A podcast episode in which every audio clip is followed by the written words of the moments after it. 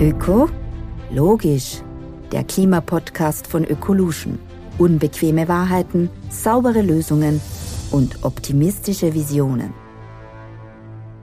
Ist die 1,5 Grad Celsius-Marke des Pariser Klimaabkommens noch zu schaffen? Welche Rolle spielen die immer wieder genannten Kipppunkte? Und steuern wir mit Tempo 100 auf eine Katastrophe zu oder gibt es Grund zur Hoffnung? Diese und weitere spannende Fragen werde ich heute mit unserem Gast, Professor Dr. Jochem Marotzke, Klimatologe, Hochschulprofessor und Direktor am Max-Planck-Institut für Meteorologie besprechen. Grüß Gott aus Wien. Ja, schönen guten Tag nach Wien. Mein Name ist Elisabeth Ziehetner und ich freue mich, durch das Gespräch zu führen. Zu Beginn möchte ich euch unseren Gast kurz vorstellen. Jochem Marotzke ist einer der renommiertesten deutschen Klimaforscher und seit 2003 Direktor sowie wissenschaftliches Mitglied am Max-Planck-Institut für Meteorologie. Der studierte Physiker lehrte nach seiner Promotion in Kiel und auch am MIT in den USA. Zudem ist er einer der beiden koordinierenden Leitautoren des sechsten Sachstandsberichts des Weltklimarats IPCC. Das Klima, Herr Professor Marotzke, ist im stetigen Wandel. Der Mensch hat definitiv dazu seinen Beitrag geleistet. Wie viel Klimaveränderung ist menschengemacht und wie viel ist eine natürliche Veränderung? Beziehungsweise ist es überhaupt möglich, eine natürliche Veränderung herauszurechnen? Es ist in der Tat möglich äh, herauszurechnen, was vom Menschen kommt, was natürlich verursacht wurde. Für die grundsätzliche Methode, wie sowas geht, äh, hat unser Gründungsdirektor äh, Klaus Hasselmann vor zwei Jahren den Nobelpreis in Physik erhalten. Und was wir sagen können, ist äh, die globale Oberflächenerwärmung, also im globalen Mittel, wie viel wärmer ist es an der Erdoberfläche geworden? Das, was wir beobachten, das sind ungefähr 1,1 Grad gegenüber dem späten 19. Jahrhundert. Das ist praktisch komplett vom Menschen verursacht. Das ist völlig klar, das ist auch relativ einfach. Bei anderen Fragen, bei anderen Veränderungen ist es deutlich schwieriger zu sagen. Nehmen wir etwa Zunahme oder Änderung von Stürmen in Europa. Da können wir nicht sagen, es ist eine kleine, ist zwar eine kleine Veränderung beobachtbar, wir können aber nicht sagen, ob das vom Menschen kam oder ob das natürliche Schwankung ist. Das heißt, die Antwort auf Ihre Frage hängt sehr davon ab, welche Klimagröße man sich anschaut. Was ist die Klimagröße, die sich der Weltklimarat ansieht? Wir schauen uns im Weltklimarat möglichst alles an. Temperatur ist natürlich das offenkundigste, äh, aber wir stellen auch die Frage, haben sich die Niederschläge in den verschiedenen Gebieten der Erde verändert? Und wenn sie sich verändert haben, wie viel davon ist auf den Menschen zurückzuführen? Da können wir das nur für relativ wenige Gebiete sicher sagen, dass der menschliche Einfluss erkennbar ist. Größen wie Dürren haben wir uns angeschaut. Auch da ist es schwer zu sagen. Wieder eine andere Größe ist der Anstieg des Meeresspiegels. Da ist es völlig klar, dass der beobachtbare Anstieg auf den Menschen zurückzuführen ist. Da sind wir wieder ganz sicher. Wir sind, befinden uns also hier in der etwas schwierigen Situation, dass wir immer nachfragen müssen eigentlich, um was geht es Ihnen? Äh, wofür sollen wir eine Antwort liefern? Was das manchmal auch schwierig macht, äh, oder was es manchmal schwierig macht, ist, wenn ich sage, gut, in der Veränderung von Stürmen können wir nicht sagen, dass es der Mensch war. Das wird schon mal gerne genommen und es wird behaupten, es wird verallgemeinert, es wird schon mal gerne gesagt, wir wissen also gar nicht, ob es der Mensch war. Ist in dieser Verallgemeinerung völlig falsch. Für manche Sachen, für manche Größen sind wir absolut sicher, bei anderen wissen wir es einfach nicht. Es kam ja dieses 1,5 Grad Ziel damals, glaube ich, bei der Pariser Klimakonferenz zum Vorschein unter Anführungszeichen. Können Sie vielleicht ein bisschen sagen, äh, ist es noch erreichbar? Der aktuelle Synthesebericht sagt, werden wir auf keinen Fall mehr schaffen. Und wie wichtig ist überhaupt äh, diese Marke 1,5 Grad? Die 1,5 Grad Marke ist äh, schon schwierig, muss man sagen. Wie Sie, wie Sie ja auch schon vermutet haben, Sie, Sie erblickte das Licht der Öffentlichkeit im Pariser Klimaabkommen. Es wurde vorher schon mal hier und da diskutiert bei Klimakonferenzen, äh, aber erst im Pariser Abkommen stand diese Marke auf einmal da und äh, sollte eingehalten werden. Also das Ziel ist die Erwärmung auf unter 1,5 Grad nach Möglichkeit zu begrenzen. Es ist ein schwieriges Ziel äh, aus in mehrerlei Hinsicht. Zum einen, äh, das hat auch der Synthesebericht des Weltklimarats IPCC, IPCC jetzt noch einmal bestätigt, wir werden wohl in den 2030er Jahren diese Marke reißen. Die Erderwärmung wird sich, äh, wird, wird diese Marke durchschreiten. Die Frage ist dann, schafft es die Menschheit, die Temperatur dann auch wieder herunterzudrücken auf unter 1,5 Grad? Ist sehr unklar. Äh, nach einigem, was wir wissen, denken wir nicht, dass sich die äh, dass die politische Entwicklung sich so, äh, so darstellt, dass wir wirklich wieder unter diese 1,5 Grad kommen werden.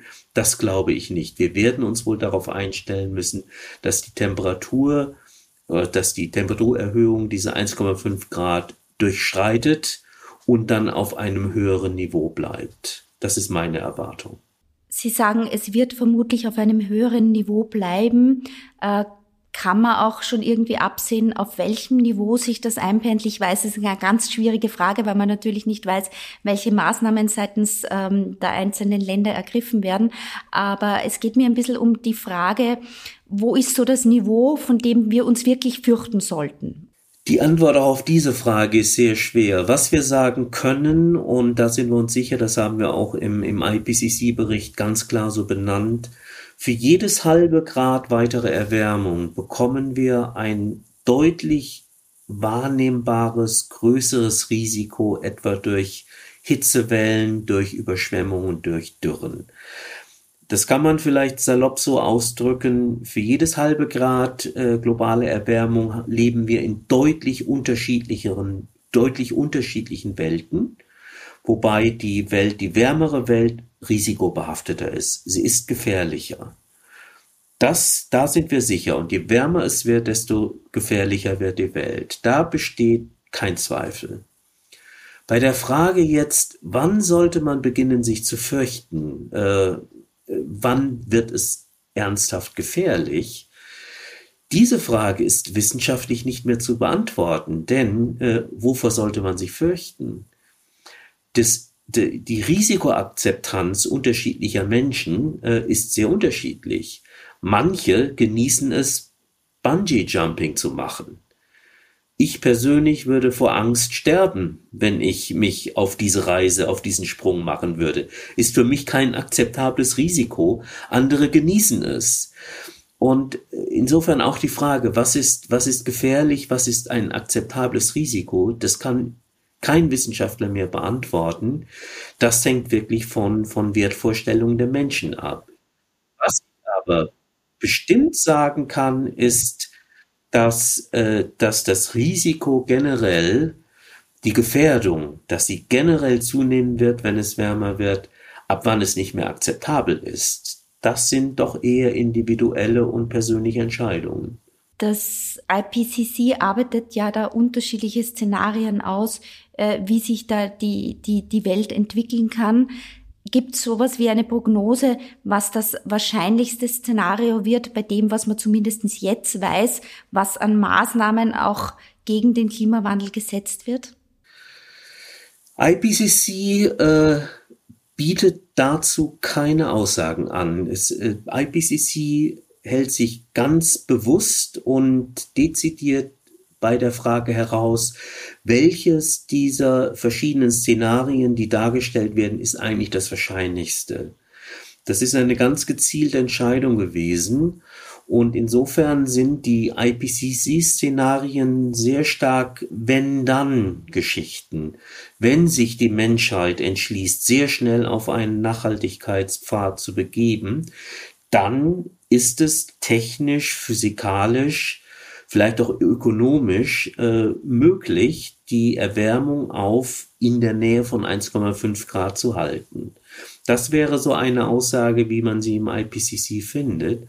Ob aber die Staatengemeinschaft, ob die Gesellschaften der Welt sich darauf einigen, diese technologischen und ökonomischen Möglichkeiten auch wirklich zu nutzen, Dazu schweigt IPCC, dazu sagt es nichts. Insofern aus dem, bekommt man dazu aus dem IPCC keine Antwort. Das ist aber etwas, was wir in einem sehr großen Bericht in Hamburg ähm, äh, angegangen sind, in unserem Exzellenzcluster Klima, Klimawandel und Gesellschaft. Und dort haben wir uns genau diese Frage gestellt. Äh, bewegt sich die Gesellschaft global hin auf dem Pfad zu einer 1,5 Grad Welt? Und wir haben uns da verschiedene gesellschaftliche Dynamiken angeschaut, wie etwa UN-Klimakonferenzen, wie etwa Klimaproteste, Fridays for Future, äh, Extinction Rebellion oder ähm, die letzte Generation. Diese Proteste, was bewirken die politisch, was bewirken die in der Gesellschaft? Und unser Fazit aus dieser großen theoretischen und empirischen Studie ist, die Welt, die Welt bewegt sich hin zu Klimaschutz, hin zu Emissionsminderungen, aber nicht schnell genug, um mit dem 1,5 Grad kompatibel zu sein. Das heißt, wir müssen uns darauf einstellen, dass die Welt wärmer wird, deutlich wärmer als 1,5 Grad. Aber wo die Welt landen wird, das kann heute seriös niemand sagen. Sehr oft gibt es in der medialen Diskussion auch äh, das Thema der Tipping Points, so eine Art Point of No Return. Ähm, diese Argumentation wird von zahlreichen Klimaforschern genauso geschürt wie von Aktivisten. Ähm, ist das eine richtige Diskussion äh, oder ist das auch etwas, was noch eher zum Thema Mythos ähm, im Thema Klimawandel zählt? Wir liegen irgendwo dazwischen. Das Problem für die Welt, kann man sagen, für die Menschheit ist, fast alle dieser aufgeführten Kipppunkte sind möglich im Sinne von, wir können nicht ausschließen, dass sie wirklich, dass da wirklich etwas umkippt und dort etwas Dramatisches, Drastisches passiert. Wir können es in fast allen Fällen nicht ausschließen.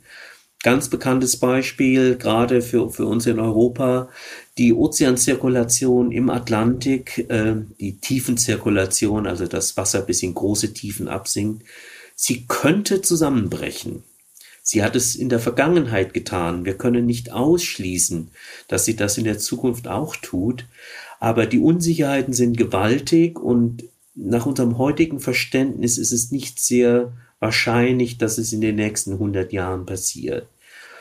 Und wie gehen wir jetzt damit um? Und darauf zielt ja Ihre Frage hinaus. Äh, ich darf das nicht einfach als ein Mythos abtun, das wäre unredlich, denn ich kann die Möglichkeit ja nicht ausschließen. Andererseits habe ich auch das Gefühl, dass teilweise ein zu großes Gewicht auf diese eher spekulativen, aber auch spektakulären Ereignisse gelegt wird und ich bin auch überzeugt, vor allem was einige dieser Prozesse angeht, öffentliche Wahrnehmung des Risikos, was dort vorherrscht, weit übertrieben ist. Das Risiko ist da, es kann regional, kann es auch zu erheblichen drastischen Veränderungen führen, aber insgesamt denke ich, ist das Risiko nicht so groß. Sie persönlich sind ja jemand, der ein ganz breites und tiefes Wissen hat ähm, in dieser ganzen Klimathematik. Das fehlt natürlich der normalen Bevölkerung zu weiten Teilen. Man hört dann eben nur Teile. Äh, wenn ich Sie jetzt ganz persönlich frage, wovor fürchten Sie sich im Zusammenhang mit diesem Tipping Points persönlich am meisten? Ich persönlich fürchte mich vor keinem dieser Kipppunkte im Sinne von, dass ich jetzt denke, es wird für die Welt wirklich gefährlich. Nein, das tue ich nicht. Ich sehe die, die Möglichkeit, dass hier gewisse Risiken da sind. Ich denke aber auch, dass, äh, und, und sollte eine dieser Kipppunkte wirklich kippen, wird das das Klimawandelproblem noch verschärfen, überhaupt keine Frage. Und ich sehe auch den, das Problem des globalen Klimawandels, des menschengemachten Klimawandels als ein, eine extrem, extrem große Herausforderung für die Menschheit an. Überhaupt keine Frage. Allerdings macht es mir keine Angst. Ähm, ich habe eine gewisse Sorge bei vielen Sachen. Ich habe insbesondere Sorge über politische Instabilitäten, die als Folge des Klimawandels eintreten könnten. Ich kann mir auch gut vorstellen, dass das Leben in Zukunft deutlich weniger komfortabel insgesamt und weniger ruhig sein könnte als das Leben, was ich habe genießen dürfen bislang. Ich habe aber trotzdem keine Angst. Äh, die, die geht mir komplett ab und ich glaube, dazu gibt es auch keinen Grund. In der Öffentlichkeit ist dann trotzdem halt sehr äh, stark dieser Alarmismus im Vordergrund, zumindest in der österreichischen Medienlandschaft wird der auch sehr stark propagiert. Man spricht über Endzeitstimmung. Ist diese sprachliche Dramatik aus Ihrer Sicht dann überhaupt gerechtfertigt? Und was ist der Unterschied, wenn man immer von Erderhitzung oder Erderwärmung spricht? Ich, ich habe meine Schwierigkeiten mit dieser Dramatisierung und zum großen Teil äh, habe hab ich auch den Eindruck, dass viele, vor allem junge Menschen, dadurch eine übergroße Angst entwickeln, die weit über das hinausgeht, was angemessen wäre. Ich finde es ja sehr begrüßenswert und freue mich, dass es politisches Bewusstsein gibt, dass es politische Aktivität geht und, äh, gibt und dass es vielfältige Bestrebungen gibt, den Klimawandel einzudämmen. Das, darüber freue ich mich sehr und das begrüße ich. Aber was ich immer mehr höre, und das äh, gilt in Deutschland genauso gut offenbar wie in Österreich, diese existenzielle Angst, diese abgrundtiefe Angst bis hin zu in 20 Jahren oder vielleicht in 30 Jahren werde ich, werden viele oder überhaupt keine Überlebenschance mehr haben. Da stehe ich ziemlich fassungslos vor und, ähm, und ich weiß auch, dass es unbegründet ist, eine solche gewaltige Angst zu haben. Sorge ja, äh, ähm, Betroffenheit ja, äh, Grund zum Handeln ja, überhaupt keine Frage. Aber diese existenzielle Überlebensangst, die ist ungerechtfertigt und ich weiß auch, manchmal, wenn ich so etwas sage, kommt die Antwort, ja, vielleicht für uns in Europa mag es ja noch gehen, aber drei oder vier Milliarden Menschen auf der Welt werden am Klimawandel sterben, dann ist die richtige Antwort auch, es ist völlig klar, besonders arme Menschen, arme Bevölkerungsschichten und arme Länder leiden besonders stark unter dem Klimawandel. Das Risiko steigt für sie besonders stark, viel mehr als für uns in Europa. Und dennoch gibt es keine Anzeichen dafür, dass der Klimawandel in den nächsten Jahrzehnten die Hälfte der Bevölkerung auf der Welt ausrotten wird. Das ist eine übertriebene Angst, die durch keine wissenschaftliche Analyse gedeckt ist. Und äh, ich würde mir wünschen, dass hier doch etwas weniger Angst und etwas mehr vielleicht eine Mischung aus Sorge und Entschlossenheit vorherrschen würde, dann auch was gegen den Klimawandel zu tun. Ich möchte das Wort Entschlossenheit vielleicht gleich aufgreifen. Und äh, was sind denn aus Ihrer Sicht die Hebel, die man jetzt entschlossen angreifen oder anpacken müsste, um die CO2-Emissionen zu senken? Und inwieweit funktioniert über dieses Thema Verzicht? Ist darauf der Mensch programmiert? Oder sollten wir uns eher die technologische Seite, die innovative Seite ansehen? In gewissem Sinne lautet meine Antwort wohl weder noch, aber ich muss das erläutern, damit es nicht missverständlich ist. Äh, natürlich muss ich vieles ändern. Es gibt aber auch viele empirische, empirische Studien und zum Teil habe ich die auch selber durchgeführt mit Kollegen, die zeigen, nur über Verzichtsappelle wird es nicht funktionieren. Da bin ich sehr skeptisch. Wir erreichen einen zu kleinen Teil der Bevölkerung. Was wir aber brauchen, ist breite Mehrheiten, die sich für den Klimaschutz einsetzen. Dass die Technologie da ist, ist für sich allein notwendig, reicht aber nicht. Deswegen meine Antwort wieder noch. Was wir brauchen, ist Technologie, die auch entwickelt werden muss, aber dann auch Entschlossenheit, diese Technologien einzusetzen. Und das funktioniert nur über Politik. Und Politik bedeutet, man muss Koalitionen schmieden, man braucht Mehrheiten.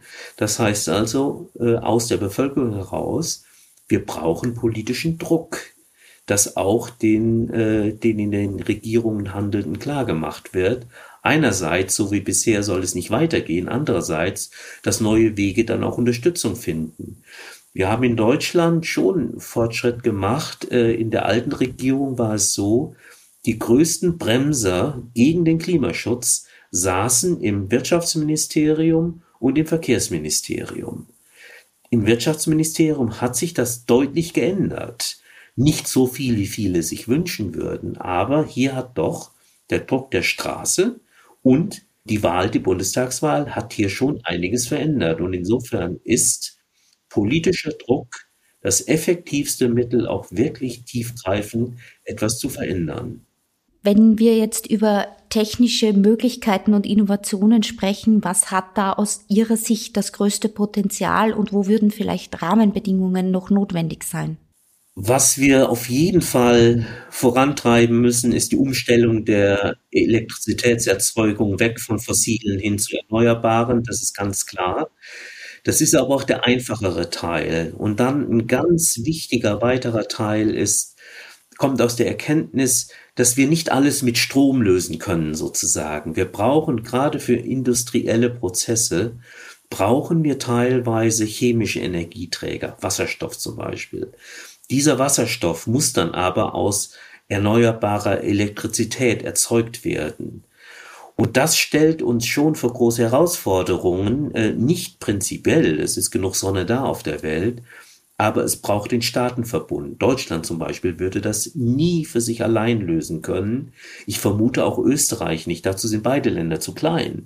Aber im Verbund, im europaweiten Verbund und vielleicht in Kooperation mit afrikanischen Ländern kann ich mir durchaus vorstellen, dass dort dann auch Netzwerke entstehen, so dass Wasserstoff regenerativ erzeugt wird, nach Europa transportiert wird und dann hier als stofflicher Energieträger auch für industrielle Prozesse genutzt wird. Wir müssen also die Elektrizität defossilisieren, Dekarbonisierung ganz klar. Wir müssen viel Stoffe, stoffliche Energie, Energieträger in Industrieprozesse bringen.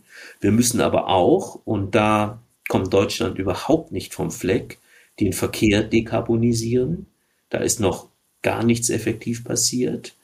Und die Deutsche Bahn in ihrem Zustand hilft uns da leider zurzeit überhaupt nicht nach eigenem Bekunden. Der Gebäudesektor ist sehr schwer zu dekarbonisieren und noch schwerer wohl die Landwirtschaft. Das sind aber, und das ist wohl auch das Problem, auch wenn es schwer ist, muss man trotzdem diese Bereiche angehen, denn sonst schaffen wir es nicht, das Klima zu stabilisieren. Wir müssen wirklich die gesamte Gesellschaft, alle Prozesse weg von fossilen Brennstoffen bringen. Abgesehen weg von fossilen Brennstoffen gibt es ja auch die Diskussion rund um das CCS, das Carbon Capturing. Ähm, wie sehen Sie die Diskussion? Ist das ein Weg, den man aktiv weiterverfolgen muss? Ja, man muss CCS weiter verfolgen. Es wird manchmal so getan, wie, als ob da ein Widerspruch stünde zwischen Emissionen zu mindern und CCS zu nutzen. Und die richtige Antwort lautet, leider vielleicht für manche, man muss beides tun. Alle Szenarien, die im IPCC vorgestellt wurden, die die Netto-CO2-Emissionen schnell herunterfahren, haben alle einen ganz erheblichen Anteil von CCS, also CO2 wird abgefangen, wird im Boden verpresst. Wenn wir das nicht nutzen, das ist die einhellige Meinung, die von den Ökonomen kommt, ist, dann werden wir auch nicht auf so ein niedrig äh, Emissions-, Niedrigerwärmungsszenario kommen. Insofern, es ist kein Widerspruch, sondern es wird beides notwendig sein. Und auch dafür, für CO2 abzufangen und, und äh, zu speichern, ist viel Entwicklungsarbeit nötig. Es ist aber auch viel politische Arbeit nötig, dass das politische Regulierung geschaffen wird, damit das dann auch äh, ordentlich durchgeführt wird. Aber wir werden nach allen seriösen Einschätzungen um CCS nicht herumkommen. Würden Sie in der Gesellschaft auch bis zu einem gewissen Grad eine Technologiefeindlichkeit orten, gibt so ein bisschen diesen Wunsch zurück ins Freilichtmuseum? Es gibt eine gewisse Technologie-Skepsis, äh, dass man CCS ist das beste Beispiel. Ich habe oft das Gefühl, dass das äh, unterirdische Speichern von CO2 gefühlt als ähnlich wahrgenommen wird zum unterirdischen Speichern von Atommüll und in der Gefahr auch ähnlich gesehen wird. Dabei sind die Risiken, die mit diesen beiden Verfahren verbunden sind, wirklich nicht vergleichbar. Die sind enorm viel größer beim Speichern von Atommüll. Und ich sehe in den Vorbehalten gegenüber dem Speichern von CO2 durchaus eine, eine gewisse grundsätzliche Technik, Technikskepsis die sehe ich da äh, schon. Also ich denke auch, um Klimaschutz wirksam umzusetzen, muss man sich schon Technologien öffnen. Man muss aufpassen, gerade in Deutschland wird zurzeit der, der Begriff Technologie Offenheit wird gerne als Chiffre benutzt dafür, dass man alles beim Alten belassen möchte. Auf die, in diese Falle darf man nicht tappen. Aber insgesamt äh, gehe ich davon aus, dass Lösungen für, äh, für das Klimaproblem nicht durch Technikverweigerung kommen wird, sondern durch das Ausprobieren von vielen Sachen, gesellschaftlichen Sachen, aber auch von vielen technologischen Lösungen, dass wir einfach vieles auch ausprobieren müssen. Manchmal auch möglicherweise ohne dass wir genau im Vorwege wissen, ob es denn funktionieren wird. Manchmal muss man vielleicht auch mal was ausprobieren und sagen, naja, sah wie eine gute Idee aus, war aber keine gute Idee. Konnten wir leider erst im Nachhinein feststellen. Sowas muss auch möglich sein, denn wenn man immer nur das tut, von dem man von vornherein weiß, dass es funktioniert, tut man eigentlich nie etwas das vermittelt mir so ein bisschen das Gefühl, wir können doch mit Optimismus in die Zukunft blicken. Ich selbst habe eine achtjährige Tochter. Kann ich ihr mit gutem Gewissen raten, in 20 Jahren Kinder auf die Welt zu bringen? Ich möchte hier niemandem etwas raten, muss ich sagen, aber ich möchte gerne sagen, was ich selbst getan habe. In diesem Fall dann doch. Ich habe drei erwachsene Söhne die haben mich nie darauf angesprochen, auf genau diese Frage. Würde es aber einer von ihnen tun, dann würde meine Antwort lauten, du magst ja viele Gründe haben, warum du keine Kinder haben willst. Aber den Klimawandel würde ich nicht dazu zählen. Es ist eine sehr persönliche Entscheidung und es mag andere Gründe geben, aber der Klimawandel sollte einen nicht davon abhalten und es macht mich traurig, muss ich sagen, wenn ich das höre, dass, äh, dass genau diese Aussage getätigt wird, nein, wegen des Klimawandels solltest du lieber darauf verzichten, Kinder zu haben. Macht mich sehr traurig. Wenn Sie jetzt die Möglichkeit hätten, einen äh, Appell oder eine Empfehlung auch an den Entscheidungsträger abzugeben, um ähm, den Klimaschutz voranzutreiben, was wäre aus Ihrer Sicht die wichtigste oder zentralste Maßnahme, die wir ergreifen sollten? Ich glaube, eine Empfehlung an Entscheidungsträger, es wäre eher eine, eine, allgemeine Empfehlung, eher als ein ganz konkretes Vorhaben. Und die allgemeine Empfehlung wäre, der Bevölkerung vielleicht auch ein, ein deutliches Stück mehr zu, zuzutrauen, zu trauen und vielleicht sogar zuzumuten, als es, äh, als es heute der Fall ist.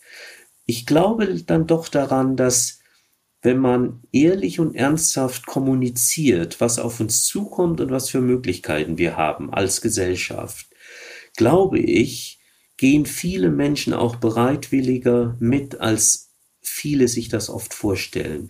Was aber absolut notwendig ist, dass ehrlich kommuniziert wird, dass sich alle die Zeit nehmen, das zu kommunizieren und, und vielleicht auch Unsicherheiten und möglicher und vielleicht auch Widersprüche die ja immer da sind, die auch darzustellen, die jetzt nicht zu versuchen, an den Teppich zu kehren. Und ich glaube, mit so einer offenen und ehrlichen Kommunikation lässt sich dann auch sehr viel erreichen und äh, kann man dann auch Bevölkerung hinter sich bringen. Ich bewundere noch immer im Nachhinein, dass das Willy Brandt als erster deutscher sozialdemokratischer Bundeskanzler nach dem Krieg gesagt hat, als er antrat, als er sagte, mehr Demokratie wagen und auch den Ausgleich mit dem Osten zu wagen. Das war sehr, sehr mutig. Es war aber auch sehr stark realitätsgetrieben und er hat es geschafft, einen großen Teil der Bevölkerung hinter sich zu scharen damit. Und ich denke, mit, mit einem solchen Mut und der offenen, ehrlichen Kommunikation lässt sich sehr viel erreichen. Das ist ein schönes, fast schon Schlusswort, Mut und offene Kommunikation.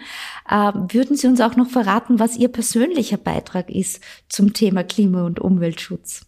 Ich bin da eher skeptisch. Ich möchte mich nicht als Vorbild gerieren und ich glaube auch nicht, dass ich als Vorbild tauge. Meine Aufgabe ist es zu verstehen, wie das Klima funktioniert und mich damit auch in den öffentlichen Diskurs zu begeben. Was ich vielleicht noch sagen kann, was wir auch als Institut tun, wir sind ein Klimaforschungsinstitut und auch als solches, wir versuchen nicht ein Vorbild zu sein, wir versuchen vernünftig zu sein. Das heißt, es gibt schon manche Sachen, die wir propagieren, die ich auch selber propagiere, wie etwa äh, Nutzung von öffentlichen Verkehrsmitteln, äh, Nutzung der Bahn, ähm, tue ich unter anderem auch deswegen, weil ich einfach viel lieber Bahn fahre, als zu fliegen oder mit dem Auto zu fahren. Aber ich möchte nicht als jemand dastehen, der der Welt sagt, guckt auf mich, ich mache es richtig und folgt mir. Das wäre unseriös. Das möchte ich gar nicht erst versuchen.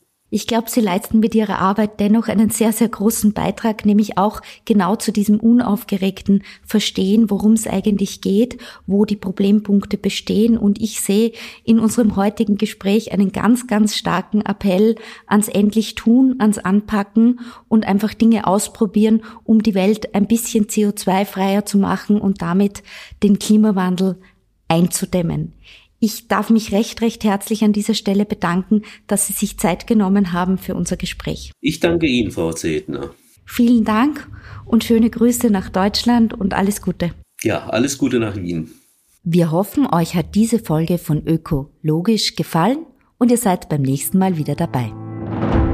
Wenn dir die Folge gefallen hat, findest du mehr Informationen auf unserer Website unter oecolution.at oder auf unseren Social Media Kanälen.